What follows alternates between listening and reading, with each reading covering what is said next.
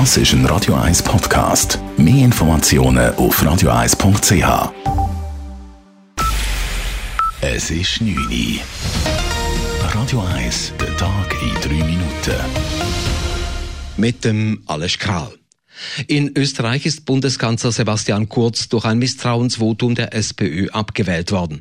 Die Sozialdemokraten wurden dabei auch von der bisherigen Koalitionspartnerin von Kurz, der rechtsgerichteten FPÖ, unterstützt. Es ist das erste Mal, dass ein österreichischer Bundeskanzler auf diese Art gestürzt worden ist. Am frühen Abend zeigte sich Kurz vor seinen Anhängern kämpferisch und warnte vor Hass und Wut. Nehmen wir diese Entscheidung zur Kenntnis. Es ist eine demokratische Entscheidung und für Wut, für Hass und auch für Trauer ist überhaupt kein Platz. Heute hat das Parlament entschieden, aber am Ende des Tages im September, da entscheidet in einer Demokratie das Volk. Und darauf freue ich mich. Vielen Dank für eure Unterstützung. In der emotionalen Parlamentsdebatte am Nachmittag hatte die oppositionelle SPÖ kurz vorgeworfen, er habe jedes Vertrauen verspielt. Die rechtsgerichtete FPÖ ihrerseits kritisierte Kurz, er habe mit der Entlassung der FPÖ-Minister nur seine eigene Macht stärken wollen. Die Schweizer Bevölkerung will, dass der Bund den digitalen Pass herausgibt. Das zeigt eine Umfrage, welche die Stiftung für Konsumentenschutz gemacht und heute veröffentlicht hat. Details von Jan von Tobel. Private Unternehmen sollen den digitalen Pass rausgeben. Das Plan vom Bundesrat. Das wäre ein Systemwechsel. Bis jetzt haben immer staatliche Stellen offizielle Ausweise rausgegeben. Das Gesetz soll darum in die Richtung angepasst werden. Die Bevölkerung macht sich aber offenbar grosse Sorgen, vor allem wenn es um den Datenschutz geht. Bei der Umfrage vom Konsumentenschutz sagen 87 Prozent, dass der Staat weiter soll für Pass und Identitätskarten zuständig sein, auch im digitalen Bereich. Die Meinung der Befragten ist grossmehrheitlich, dass die Sicherheit der Identität eine zentrale Aufgabe vom Staat ist und auch soll bleiben. Nun liegt der Ball beim Ständerat, der die Vorlage in der Sommersession behandelt.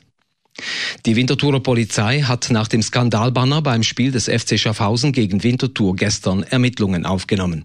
Dabei geht es um eine öffentliche Aufforderung zu Verbrechen.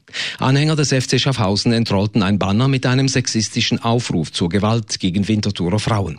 Neben Winterthurer Politikern zeigte sich auch Andreas Mösli, Geschäftsführer des FC Winterthur, entrüstet. Ich habe nicht gedacht, dass jemand so dumm kann sein und so einen Inhalt auf so ein Transparent kann schreiben und das dann so aufhängen. Ist für mich eigentlich unfassbar gewesen. Das ist jenseits von Gut und Böse und das darf einfach nicht passieren.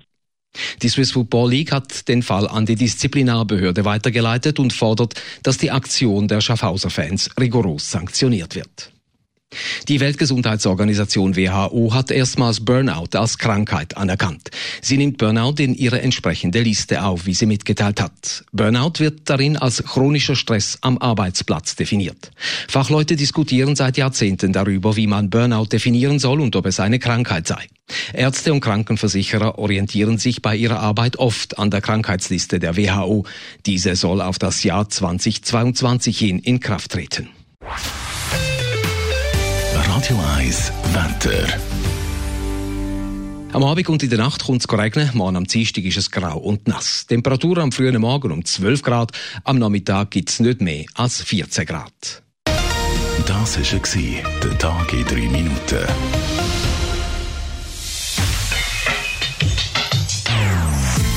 Non-Stop Music auf Radio 1. Die besten Songs von allen Zeiten nonstop. Radio 1.